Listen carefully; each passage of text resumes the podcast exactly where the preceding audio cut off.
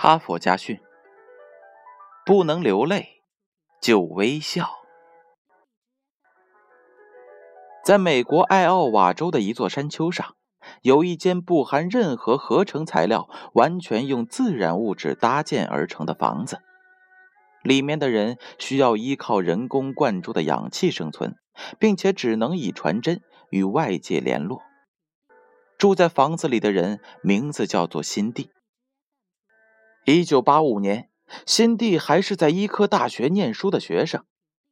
有一次，他爬到了山上散步，带回了一些蚜虫。他拿起了杀虫剂，为蚜虫去除化学污染。这时，他突然感觉到了一阵痉挛，原以为那只是暂时性的症状，谁料自己的后半生就此变为了一场噩梦。这种杀虫剂所内含的各种化学物质，使辛蒂的免疫系统受到了严重的破坏，使他对香水、洗发水以及日常生活当中所接触的一切化学物质一律过敏，就连空气也可能使他犯上支气管炎。这种多重化学物质过敏的症状是一种极其奇怪的慢性病，到目前为止。仍无药可医。患病的前几年，辛蒂一直流口水，尿液变成了绿色，有毒的汗水刺激背部，形成了一块块的疤痕。他甚至不能睡在经过防火处理的床垫上，否则就会引起心悸和四肢抽搐等症状。辛蒂所承受的痛苦是令人难以想象的。一九八九年，她的丈夫吉姆用钢和玻璃为她盖了一所无毒房间，一个足以逃避所有威胁的世外桃源。辛蒂所吃的、喝的都是经过选择和处理的，她平时只喝蒸馏水，食物当中不含有任何的化学成分。多年以来，辛蒂没有见过一棵花草。听不见一声悠扬的歌声，感觉不到阳光、流水和风的快慰。他躲在没有任何事物的小屋里，饱尝孤独之苦。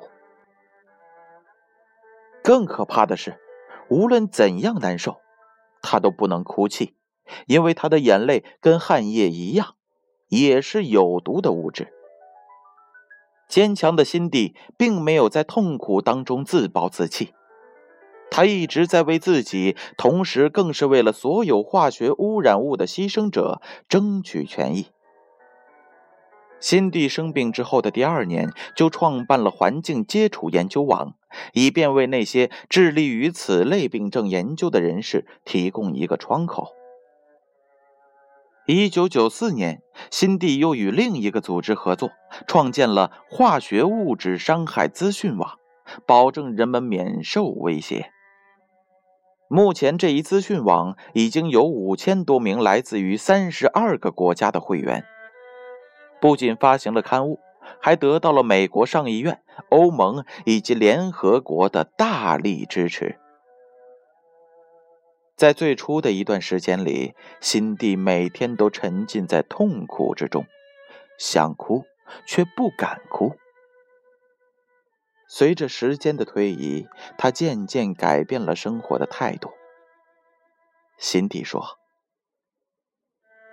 在这寂寞的世界里，我感到很充实，因为我不能流泪，所以我选择了微笑。”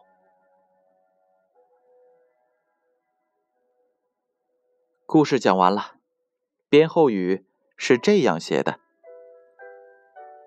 当灾难来临之时，人可以努力回避；如果回避不了，可以抗争；如果抗争不了，就得承受；要是承受不了，就哭泣流泪。